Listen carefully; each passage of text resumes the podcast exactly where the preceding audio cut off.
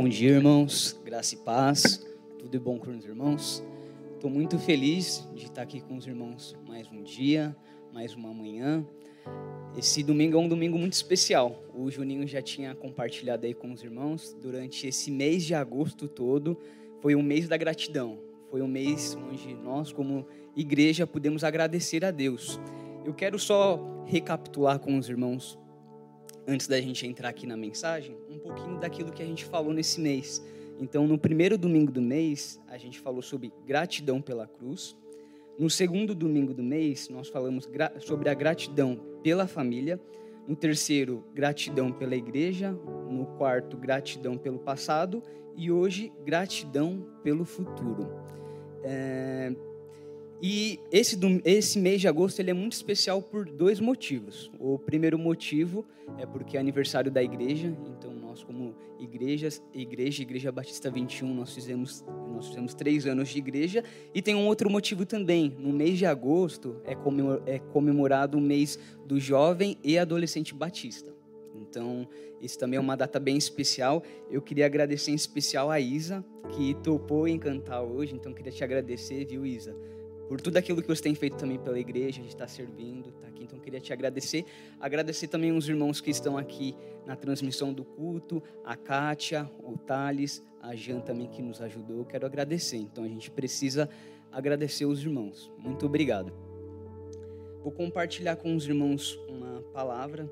Espero que o Senhor possa falar aos nossos corações, possa falar ao meu coração. Então quero te fazer um convite, te convidar a abrir a sua Bíblia em Hebreus, no capítulo 12. Então, Hebreus, capítulo 12. A gente vai ler dois versículos. Hebreus, capítulo 12, versículo 1 ao versículo 2. E a palavra do Senhor fala o seguinte: Portanto, uma vez que estamos rodeados de tão grande multidão de testemunhas, livremos-nos de todo o peso que nos torna vagarosos e de todo o pecado que nos atrapalha, e corramos com perseverança a corrida que foi posta diante de nós. Mantenhamos o olhar firme em Jesus, o líder e aperfeiçoador da nossa fé. Por causa da alegria que esperava, ele suportou a cruz, sem se importar com a vergonha agora ele está sentado no lugar de honra à direita do trono de Deus. Quero orar com os irmãos. Senhor, muito obrigado, ó Pai. Muito obrigado, Senhor, pelas nossas vidas. Nós queremos te agradecer, Senhor, pelo dom da vida, Pai. Nós queremos te agradecer por essa igreja, por tudo aquilo que o Senhor tem feito, por todo o cuidado, Senhor.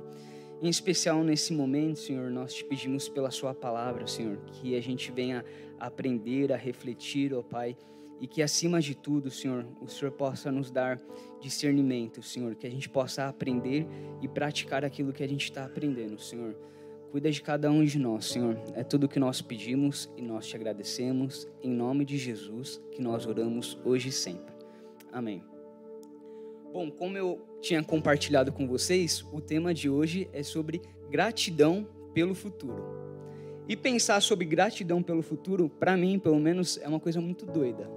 Porque como que eu agradeço por algo que ainda não aconteceu? E eu fiquei pensando muito nisso quando eu, pense, quando eu vi sobre o tema. Eu falei, puxa, como que eu posso agradecer por algo que eu ainda não vivenciei? E, quando, e, e eu venho aprendendo muito sobre a comunicação que a gente tem um com os outros. Por exemplo, se eu falo uma palavra para você, eu vou pensar num objeto, mesa, cadeira ou uma galinha, por exemplo. Cada um vai pensar diferente acerca disso, né? vai imaginar algo totalmente diferente. E quando eu penso em gratidão, eu penso muitas coisas, mas eu penso muito sobre a rede social, porque na rede social a gente vê muito, vários posts sobre gratidão, sobre agradecimento. Só que eu acredito que agradecimento ou agradecer, ele vai muito mais além do que simplesmente eu postar algo ou eu falar que sou grato é uma vida, é um estilo de vida que a gente tem que ter, de realmente ser grato. E eu tenho aprendido isso, que nós precisamos agradecer. E um outro ponto que eu também penso, gratidão pelo futuro, é sobre o futuro. E como a gente pode ter percebido durante essa pandemia, o futuro ele é extremamente incerto. Eu não sei como que o futuro vai ser. A gente não tem nenhum tipo de garantia de como o futuro vai ser. Mas eu acredito sim que o Senhor tem cuidado de cada um de nós, o Senhor tem cuidado da igreja. Eu sou suspeito para falar da Igreja Batista 21, eu gosto muito. E às vezes eu não sei se eu consigo demonstrar o tanto que eu gosto da igreja, porque eu acredito naquilo que o Senhor tem feito na vida dessa igreja, na vida de cada um dos irmãos. Eu acredito que o Senhor tem cuidado de nós e tem sim um futuro grande para essa igreja. E como você pensa a Igreja Batista 21 daqui 5, 10, 15, 20 anos? Você já pensou para parar e já pensou para parar e, e, pensar sobre isso? Como que a Igreja Batista 21 vai ser daqui 5 anos, 10 anos? Você se imagina nela, nessa igreja? Como que você se imagina? E, é, e, e essa questão do futuro, é, eu que já trabalho há anos no meio corporativo, é um negócio muito doido. Porque, por exemplo, na empresa onde eu trabalho, a gente já está pensando dos próximos 5, 10 anos. E a gente já está, puxa, como que eu vou chegar daqui 5, 10 anos? O que, que a gente vai fazer? Quais são as competências, habilidades que cada um de nós tem, temos que ter? E eu sempre penso sobre isso, o futuro. O que, que eu preciso fazer para estar no futuro, ou pelo menos tentar ter um, um futuro melhor? E, e dentro disso tudo, dentro do futuro, eu acredito que a gente precisa, de alguma forma, tentar descobrir qual que é o nosso objetivo, qual que é a nossa visão como igreja, aonde nós queremos estar, que o Senhor tem cuidado de nós. Eu tenho aprendido cada vez mais que a missão é de Deus, é o Senhor que está em missão e nós estamos fazendo parte daquilo que o Senhor tem feito. O Senhor é protagonista dessa história maravilhosa que Ele está fazendo e nós estamos aqui participando daquilo que o Senhor tem feito. E aí eu lembrei de uma história, e essa frase ela é extremamente conhecida. Tem um autor inglês, o Lewis Carroll, ele é o autor daquela, da, do livro Alice no País das Maravilhas. E tem uma parte do, do filme e do livro que é muito interessante, que o que acontece? Alice, em determinado momento, ela pergunta para o gato. Então é assim, Alice perguntou ao gato, Pode me dizer qual o caminho que eu devo tomar? Isso depende muito do lugar para onde você quer ir, disse o gato. Eu não sei para onde ir, disse Alice. Se você não sabe para onde ir, qualquer caminho serve. E isso é verdade. Se a gente não sabe por que, que a gente está aqui nessa manhã, assistindo o culto, participando, tem alguma coisa errada. Mas eu acredito que a gente sabe sim onde a gente está o que o Senhor tem feito, o cuidado que o Senhor tem feito na, na vida de cada um de nós. Eu quero retomar um pouquinho nessa passagem que a gente acabou de ler, e é um negócio muito doido, porque o texto que a gente vai estudar hoje é Hebreus, capítulo, capítulo 1, versículo, capítulo 12, versículo 1 a 2. E no domingo passado, o pastor ele falou também sobre Hebreus, só que ele trabalhou muito o capítulo 11, sobre o heróis da fé. E realmente é muito difícil eu falar sobre o futuro sem eu pensar no passado, sem olhar para trás e ver tudo aquilo que já aconteceu. Eu não sei toda a história, eu não conheço ainda toda a história da igreja nos últimos três anos, mas do pouco que eu conheço, eu sei que é uma história maravilhosa, que o Senhor tem abençoado, o Senhor tem cuidado.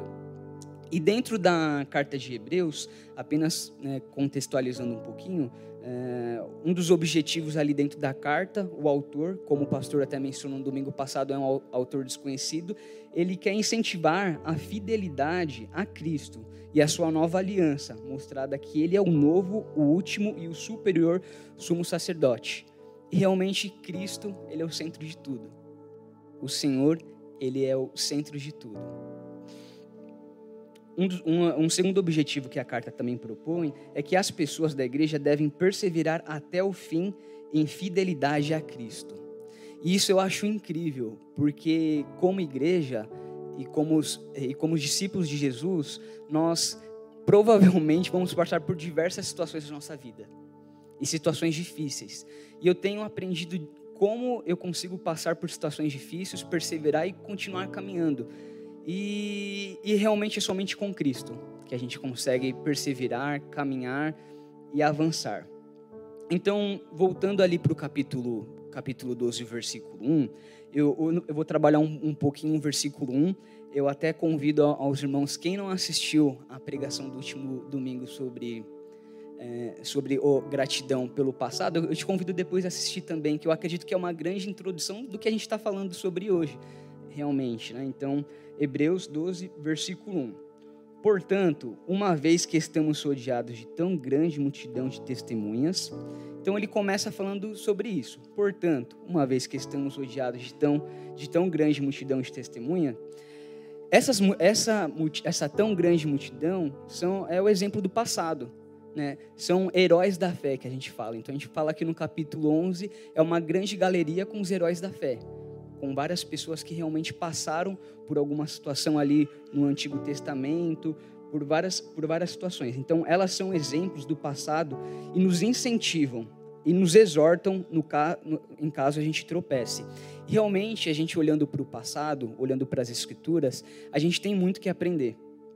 E uma vez eu estava conversando com um outro pastor e ele falava muito sobre a dificuldade. Ele falava: Puxa, eu não gosto quando eu ouço outras pregações falando sobre outros cristãos, né? ou cristãos lá do, lá do passado.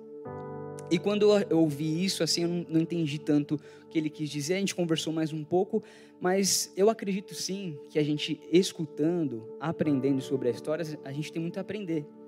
A gente tem muito que ver ali. Né? É claro que cada história é única. E o Senhor vai trabalhar da sua maneira em cada vida.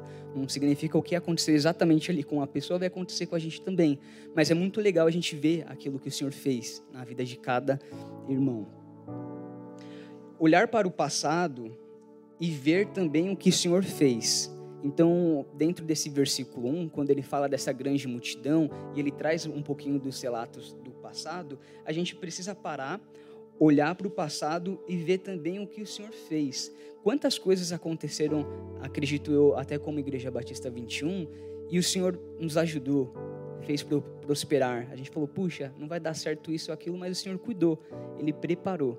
E a gente precisa sempre olhar para o passado com a gratidão e acreditar que o Senhor fez um passado e o Senhor também vai cuidar do futuro. Ele vai cuidar do futuro de cada, de cada um de nós.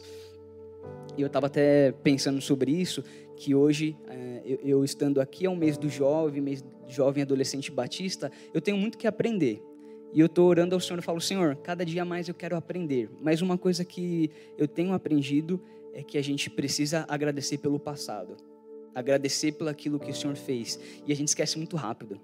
A nossa cabeça a gente esquece muito, muito rápido. E aí isso me remete a outra coisa. Israel, no passado, pecou. Mesmo o Senhor fazendo o sobrenatural, eles sempre, ou quase sempre, esqueciam o que Deus fez. E é muito estranho isso. É muito estranho. O Senhor, quando a gente olha ali o, o Antigo Testamento, diversas vezes o sobrenatural chega ao povo de Israel. O mar se abre, uma pessoa é salva da cova dos leões. Sempre o sobrenatural do Senhor vai acontecendo na vida daquelas pessoas. Só que muitas vezes é, essas pessoas esquecem. E da mesma forma como eles esqueceram, a gente também corre o risco da gente esquecer daquilo que o Senhor fez por nós. E a gente não pode esquecer, a gente tem que olhar o passado, agradecer e acreditar que o Senhor tem um futuro para nós e um futuro em Cristo. Amém? O segundo, a segunda parte desse versículo 1 fala o seguinte: Livremos-nos de todo o peso que nos torna vagarosos, vagarosos e do pecado que nos atrapalha. E é bem verdade isso. Se a gente quer avançar, a gente tem que se livrar de tudo aquilo que nos atrapalha. Tudo aquilo que a gente olha e fala, puxa, isso aqui está atrapalhando, ou uma atitude, ou um pecado, algo que a gente faça que, tá, que atrapalhe. E eu gosto muito da ilustração. Você pensa uma pessoa que está fazendo uma trilha, por exemplo, está ali na floresta, vai fazer uma trilha. Se ela está com uma bolsa e cada, cada vez que ela dá um passo, ela vai caminhando mais um pouco, ela coloca uma pedra naquela bolsa, vai chegar um momento que ela vai estar tá com a bolsa cheia, cheia de pedra, super pesado, e o que, que vai acontecer? A bolsa vai atrapalhar vai atrapalhar dela seguir, dela caminhar. E da mesma forma, o pecado, ele nos atrapalha de seguir, de prosseguir e de caminhar. Então, a gente precisa observar, olhar aquilo que, que, que realmente acontece com a gente e falar: puxa, como que eu posso fazer para avançar? Pedir ajuda do Senhor, pedir ajuda para Deus, realmente para que a gente possa avançar. E eu acredito que a gente, como igreja, nós não estamos numa corrida solo nós estamos juntos aqui. Nós temos outros irmãos que podem nos ajudar. E dentro de, de, dessa questão do pecado, daquilo que nos atrasa realmente, tem alguns tópicos dentro do próprio, do próprio é, da própria carta aos Hebreus que eu queria retomar um pouquinho para a gente entender um pouco o contexto. Em Hebreus 10, 38 e 39, fala assim: Meu justo viverá pela fé. Se ele se afastar, porém, não me agradarei dele. Mas não somos como aqueles que se afastam pela sua própria destruição. Somos pessoas de fé, cuja alma é preservada. E é realmente isso. No capítulo anterior, realmente se fala muito da fé, que a gente precisa ter fé. Então a gente precisa acreditar, a gente precisa tirar tudo aquilo que nos atrapalha, seja um medo ou algo que está nos segurando. Dentro do, da, desse próprio capítulo 12, no versículo 15, fala assim: 12 15. É, Cuidem um dos outros para que nenhum de vocês deixem de experimentar a graça de Deus. Fiquem atentos para que não brote nenhuma raiz venenosa de amargura que cause perturbação, contaminando muitos. Né? E eu gosto muito do, do comecinho do versículo 15, desse capítulo 12. Cuidem um dos outros para que nenhum de vocês deixem de experimentar a graça de Deus. E é exatamente disso que a gente está falando do cuidado que a gente tem cada um, cada um, é, cada um da igreja aqui. Olhar um irmão e pensar, puxa, eu preciso cuidar dessa pessoa, assim como outras pessoas também têm cuidado de nós. E um outro, um outro tópico também dentro dessa questão é, de pecado, né, daquilo que nos atrasa, está no versículo 16, Hebreu 12, 16. Vigiem para que ninguém seja imoral ou profano, como Esaú que trocou seus direitos como filho mais velho por uma simples refeição. E é exatamente isso, a gente precisa vigiar. A gente precisa estar atento, a gente precisa levar cada vez mais a sério a obra de Deus. E falar, puxa, isso que a gente está participando é uma obra de Deus, é aquilo que o Senhor tem feito, é aquilo que o Senhor tem dado à igreja, é aquilo que o Senhor tem dado. Então, esses são alguns, alguns, algum dos tópicos nesse primeiro versículo, no versículo, no versículo 1. E o último tópico do versículo 1, ele vai falar o seguinte: E corramos com perseverança a corrida que foi posta diante de nós. Eu vou repetir. E corramos com perseverança a corrida que foi posta diante de nós. É muito interessante a gente observar o Novo Testamento que as competições atléticas dos gregos forneciam de alguma, for de alguma forma e nos fornecem também alguma analogia.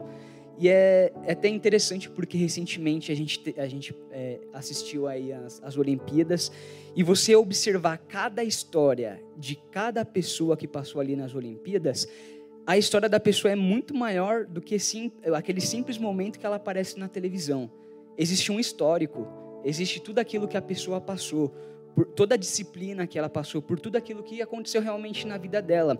E no Novo Testamento, diversas vezes a gente ouve sobre a questão de, é, desse tipo de analogia, né, de corrida, é, de realmente de perseverança, de prosseguir. E eu queria só destacar três versículos. 1 Coríntios 9, 24 a 27 fala assim: Como um corredor, o cristão deve estar em constante movimento rumo ao objetivo, apesar da oposição. Isso exige esforço diligente e resistência, os quais são obtidos mediante. Vocês não sabem que nenhuma corrida todos competem, mas apenas um ganha o prêmio? Portanto, corram para vencer. O atleta precisa ser disciplinado sobre todos os aspectos. Ele se esforça para ganhar um prêmio perecível. Nós, porém, o fazemos para ganhar um prêmio eterno. Por isso não corro sem objetivo, nem luto como quem dá golpes no ar. Disciplino o meu corpo como atleta, treinando-o para fazer o que deve, de modo que depois de ter pregado a outros, eu mesmo não seja desqualificado. E é isso que o apóstolo Paulo fala. A gente precisa correr, a gente precisa ter um objetivo, a gente precisa realmente é, é, prosseguir. E um atleta, ele corre ali para ter a medalha, aquele mérito que ele, que, ele, que ele tem, que ele ganha, por tudo aquilo que ele realmente treinou praticando. E a gente não, a gente corre para aquilo que é eterno, aquilo que o Senhor tem para nos dar realmente. Filipenses 2,16: Apeguem-se firme, firmemente à mensagem da vida. Então, no dia em que Cristo voltar, me orgulharei de saber que não participei da corrida em vão e que não trabalhei inutilmente. 2 Timóteo 2,5: O atleta não conquista o prêmio sem se não seguir as regras. Então, em diversos momentos no Novo Testamento, a analogia do atleta de uma corrida é utilizada. E esse exemplo é, é muito importante para a gente também, de ter objetivo, de alcançar, de avançar e principalmente de perseverar. E um atleta, ele tem uma coisa que eu acredito que a grande maioria tenha: disciplina. Disciplina. Disciplina para prosseguir, para caminhar. Eu sei que os tempos são difíceis, e cada um de nós tem um estilo de vida totalmente diferente um, um, um, do outro. E as dificuldades também. Mas eu acredito sim que a gente precisa se esforçar. Se esforçar, se esforçar para servir a igreja, se esforçar para perseverar, orar e pedir ajuda para o Senhor. Para poder estar aqui aprendendo do Senhor e realmente avançando ao prêmio celestial. E o último tópico que eu quero destacar aqui nessa manhã é o, está no versículo 2, que fala assim: Mantenhamos o olhar firme em Jesus, o líder e aperfeiçoador de nossa fé. Por causa da alegria que o esperava, ele suportou a cruz sem se importar com a vergonha. Agora ele está sentado no lugar de honra à direita no trono de Deus.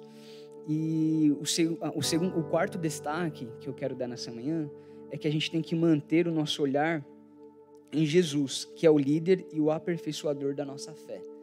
Muitas vezes a gente tem um olhar em outras pessoas, em algum objeto, mas não, o nosso olhar eles tem que estar centrado em Jesus.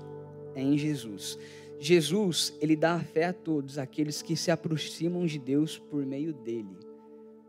E eu acredito nisso. Jesus, ele dá fé realmente para todos aqueles que se aproximam dele. A nuvem de testemunha do Antigo Testamento nos inspira.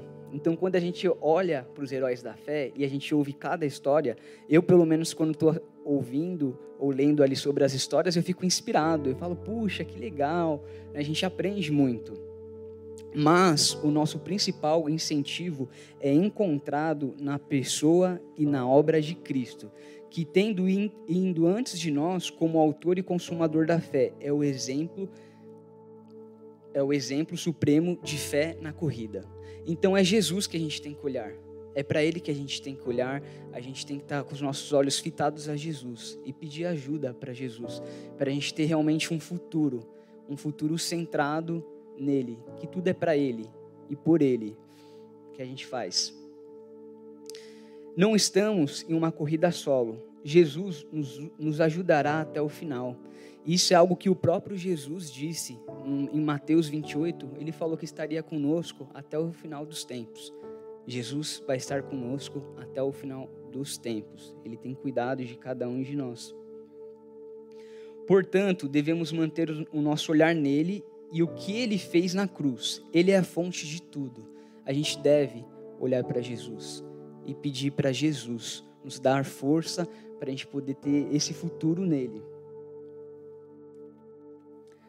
Eu quero fazer alguns destaques dentro de tudo isso que a gente está tá conversando.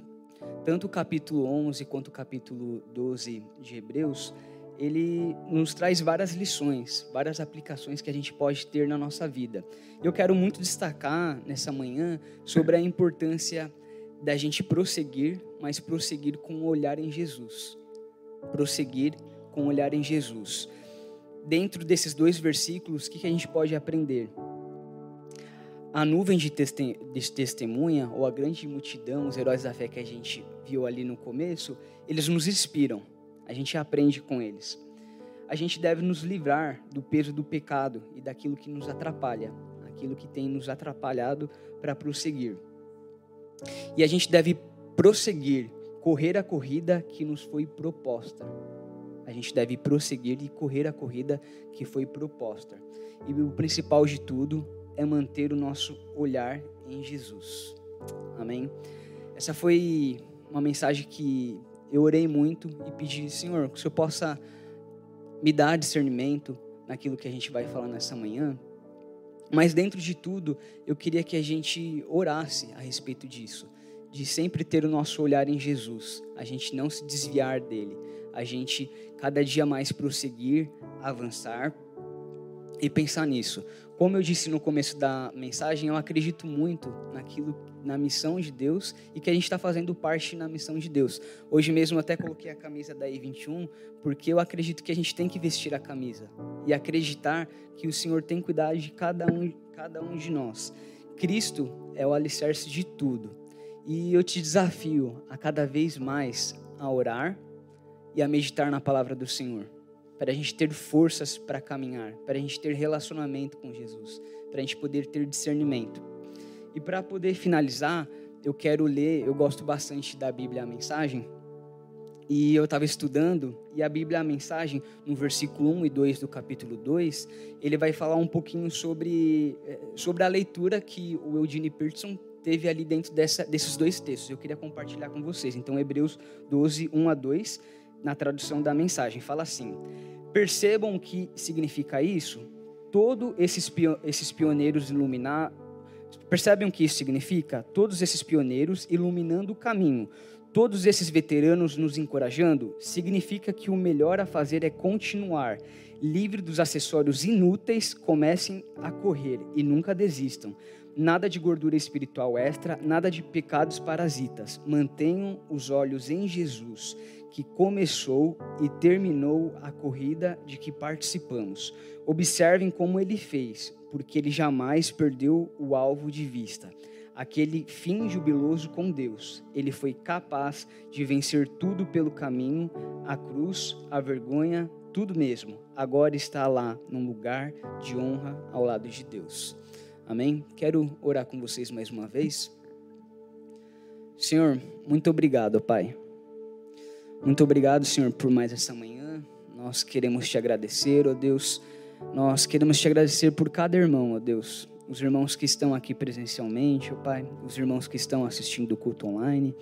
Em qualquer dia da semana também que estejam assistindo. Senhor, que o Senhor possa nos abençoar, ó Pai.